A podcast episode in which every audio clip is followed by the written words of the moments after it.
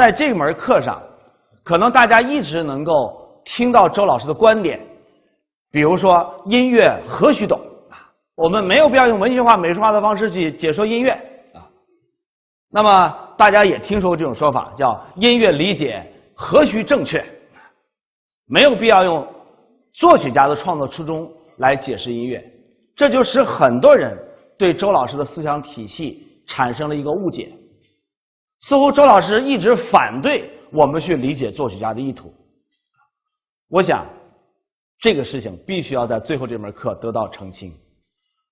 我们从来不反对理解音乐作品、解说音乐作品，我也从来不反对你努力的去按照作曲家的思想意图去理解作品。我反对的是必须去解说音乐，必须。按照作曲家意图来理解音乐，这是我反对的。所以呢，我们说音乐何须懂，但是同时我也说音乐可以懂。我们说音乐理解何须正确，但我们同时说理解作曲家意图也是可以接受的。那么实际上这件事情最深层的原因是哲学层面的，是在哲学的领域当中，大家都知道我们有两个理论。两个呃体系，一个是感性的体系，一个是理性的体系。在感性的体系当中，个人的感受是更重要的；而在理性的体系当中，是存在着标准规则的。所以，大家在音乐当中寻求正确理解，这相当于我们普通考试当中追求那个标准答案，对吧？那么，在音乐理解当中，我们。认为不需要标准答案，为什么呢？因为首先音乐的理解就是高度的主观的，但是我们要面对这样一个问题：作曲家还是有他的表现意图。那么这时候就取决于你是不是愿意去探究作曲家的意图，这是个个人的意愿的问题。那么其实在这个问题上，作曲家本人也经常是犹疑的。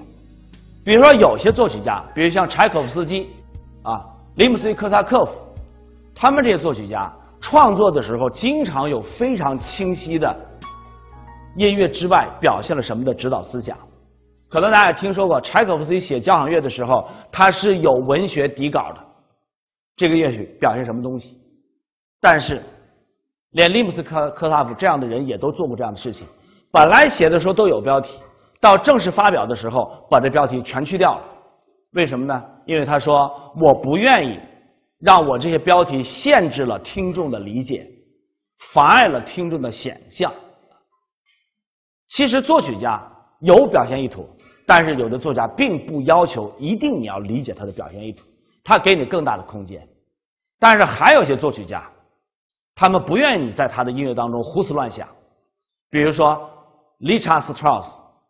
他的交响乐当中规定了每一个主题什么意思，把这个主题印在总谱上。你去看看理查斯特劳斯的交响诗的总谱，你就会发现里面有大量的这个主题是描写什么的说明。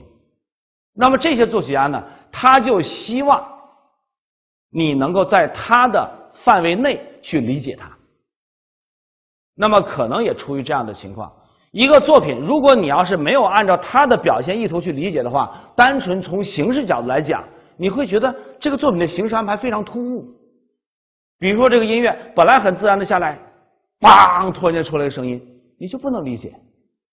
那么这时候，当你知道作曲家想在这个地方是表现某种生活当中的突然打击、突发事件的时候，这个时候你就觉得，哦，这个音响安排。可以接受，为什么呢？因为它不是按照音乐自律的规则，也就是不按照音乐形式安排的规则来安排音响，而是按照音乐表现的对象，也是它的表现目的的逻辑来安排音响的。这时候我们就可以理解了。那么，当在这样有理解的时候，你在听音乐作品的时候，这段就没有给你特别突兀的感觉，那么就容易接受这样的作品。所以，作曲家有的时候也希望。听众能够在他的作品当中去体验作曲家的思想意图啊，那么这些情况在音乐的历史上都是大量存在的。既有音乐什么也不表现，也有音乐努力表现什么；既有作曲家把所有的解释的权利交给听众，也有作曲家想限制听众的欣赏权利。这个现象在音乐审美的实践当中是大量存在的。但是不管怎么说，作曲家也都知道，理解这个关键还是在听众啊。作曲家有这种想法，但是他未必能够限制想象者的思想，所以才会出现，即便作曲家给一个标题，大家都知道《土耳其进行曲》啊，《英雄交响曲》等等这些明确有标题的东西，仍然有演奏家不尊重作曲家意图，这种情况也是存在的。所以，其实，在音乐的理解上，权力还在欣赏者。但是，音乐学家有一个情节啊，总想挖掘作曲家的思想意图。我觉得“情节”这个词更准确。为什么呢？在我看来，这不是一个任务，也不是一个责任，而是你有这种兴趣，有这种情节。这有点像什么呢？大家知道吗？很多人愿意给别人看手相，愿意给别人相面，为什么呢？想了解你的背后的东西啊。那当然，在更严肃的思想领域，比如在现实主义反应论的美学思潮下，人们希希望通过揭示作曲家的思想，来得出某些社会学的结论。这种情况也是有的，也是有的。但是我们在此必须要强调的是，对于音乐这样一个。它自身既没有空间造型性啊，没有视觉的信息，也没有语义符号性，没有逻辑概念的这样的一个基本元素构成的材料来构成的艺术来说，那么音乐学家的工作永远是猜字游戏。那么这个猜字可能有些规则还有答案，但是很多情况下，当这个字符不完整的时候，这个猜只能是任凭人解说了。所以实际上在音乐。历史上同样一个作品，经过音乐学家的不同考证，得出不同结论的情况是大量存在的。这就是为什么周老师并不在乎别人是怎么解说音乐的，作曲家是如何希望别人解说的，周老师不在乎。但是在此，我的定位是什么呢？我们探究一个作品的背后的意义是什么？那么，我认为首先不在于有趣儿、好玩儿像算命一样；其次。在我看来，也不在于获得理性的认识结果。为什么？因为如果你要想通过贝多芬的《英雄交响曲》来了解那个时代的人们的精神面貌、思想意识的话，那拿一本哲学书，拿一本历史学书，拿一本文学作品，哪个不来的比音乐更准确、更清新？所以，我觉得音乐在传达这方面的职能是非常差的。那么，我们理解作曲家意图，深刻的理解音乐。意义又何在？我认为，这种积极、活跃、广阔、深刻的想象和理解活动的根本目的，是为了强化和丰富我个人的综合的音乐审美体验。什么意思呢？理解是为了感受。大家不是搞美学的，可能都没有意识到周老师这句话在哲学和美学上。是多么大的翻天覆地的一个变化！因为我们过去的美学观点是，体验是为了什么呢？是为了理解。我们读文学作品目的是什么？目的是要找出它的中心思想。那请大家注意，感受是为理解服务的，这是认识论哲学。而在周老师这里面，认识是为感性服务的。这是感性论哲学，请大家注意哈。大家听没听说过？感性认识是理性认识的初级阶段，听说过吗？任何感性认识都要上升到理性认识，这是我们过去所有以前受到的哲学教育所得到的这种结论。但是今天，请大家记住，在审美的领域，在感性哲学的领域，理性是感性认识的初级阶段。我们读文学作品。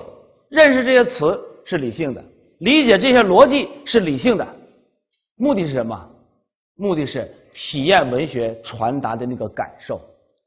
那么关于这个问题，我建议所有的同学们都要去看一篇文章。这篇文章我当年的评论是：是人类一切美学艺术理论的哲学基础。这篇文章是中央音乐学院教授周海红老师的同学、好朋友邢维凯教授的文章《音乐审美经验的感性论原理》，这是他的硕士论文。你们知道吗？周老师是一个搞理论的人，我经常听到一个伟大的观点，看到一个伟大的概念的时候，会产生看到。伟大的美术作品，听到伟大的音乐作品那样强烈的情绪反应。邢维凯老师的这篇文章，看得我不断的起鸡皮疙瘩，不断的拍案叫绝，甚至到最后的时候出现热泪盈眶的场面。这老师泪窝浅，大家都知道哈。但是这篇文章太重要了，它揭示了理性和感性在艺术领域当中的关系问题。那么。以邢维凯老师的感性论原理为基础，周老师今天提出来了音乐欣赏当中、音乐审美活动当中的理解、认识，这些理性活动目的是什么？是为了获得感受。那么，大家还记得这个例子吗？肖斯塔科奇第八讲乐还记得吗？我想向大家证明一下。请大家想想，我们的大脑的结构，一个声音刺激到我们的听觉，使我们产生美的反应，紧接着它刺激了我们的情绪反应，OK，听觉反应、情绪反应就有了。大家，请大家想象一下，如果你现在听到了一声枪声，听到了一声惨叫，你有没有声音感受？有。有没有情绪反应？有，但是你能不能想象，如果你亲历过杀人的现场，亲身听过、亲耳听过枪声背后人倒在地下，血流出来，生命奄奄一息。如果你经历过这件事情的时候，我想告诉大家，这个事件当时唤起你的所有的感受，打包在你的记忆当中。那么，再听到这个声音的时候，你听到的就不仅仅是声音刺激和一时间的情绪的刺激，这个刺激将唤起你全部的以往的经验，而这些以往经验的网络再交织以后，把你整个人生的体验都唤起来。这个时候，这些唤醒所产生的情绪体验，反过来在强化这个声音的时候，那个感受和单纯的听到声音是完全不同的。那么现在呢？我想大家回忆一下这个我们以前听过的例子，肖斯塔科齐第八交响乐。那么这个例子我第一次听的时候，声音本身使我产生强烈的刺激。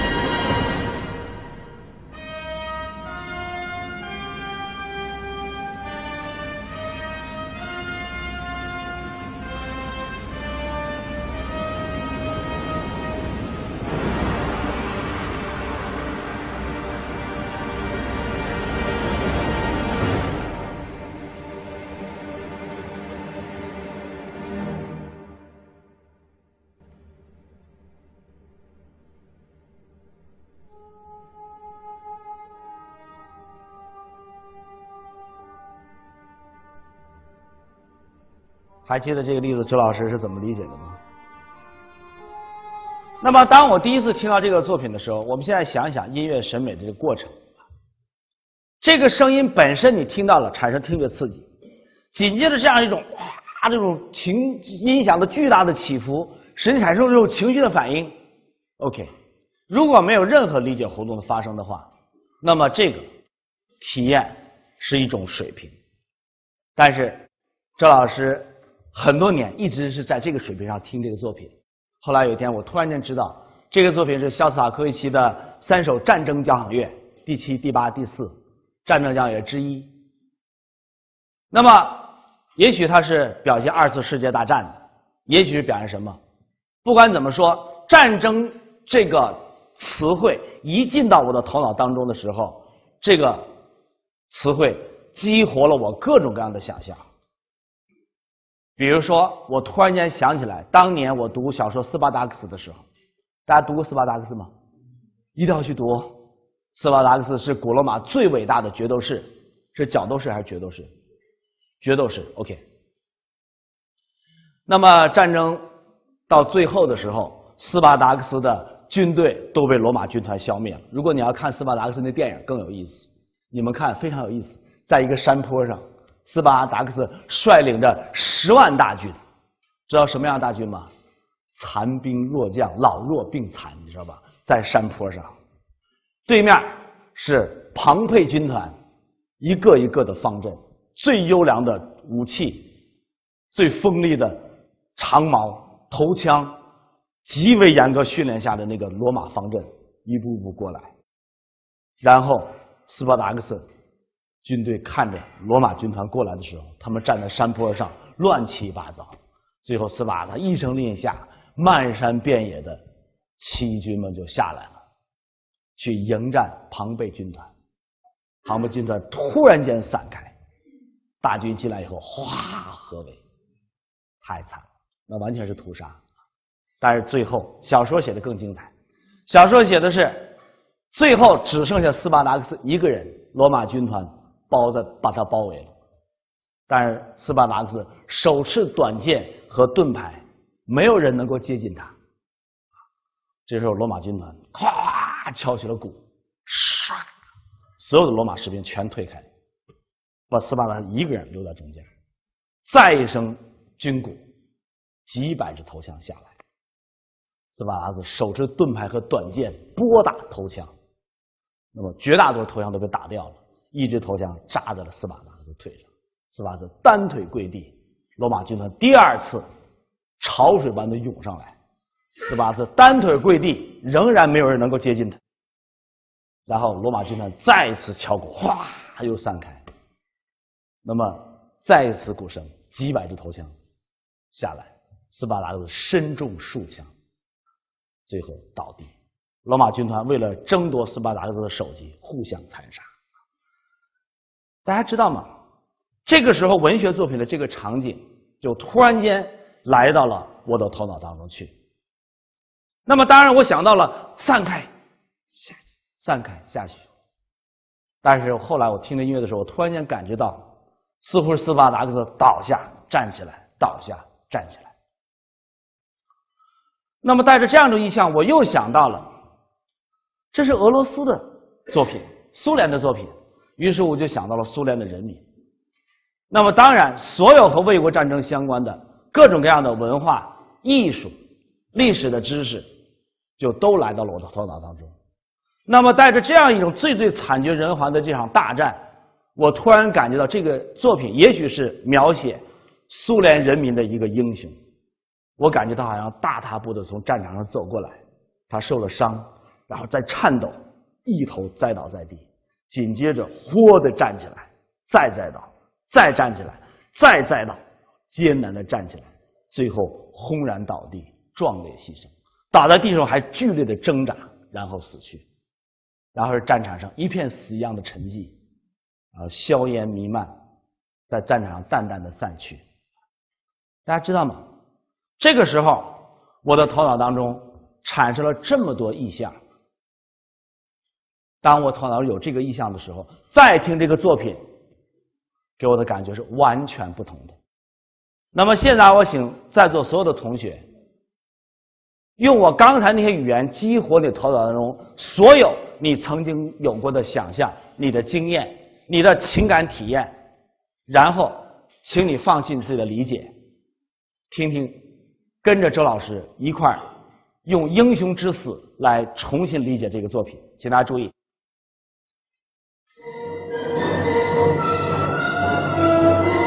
走过来，晃动，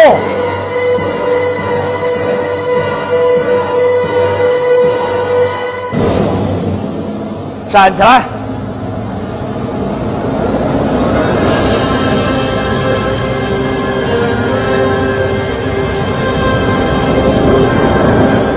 再站起来。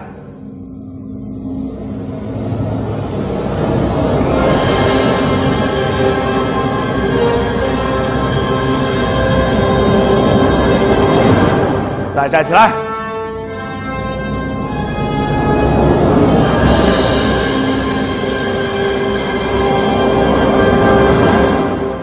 再站起来，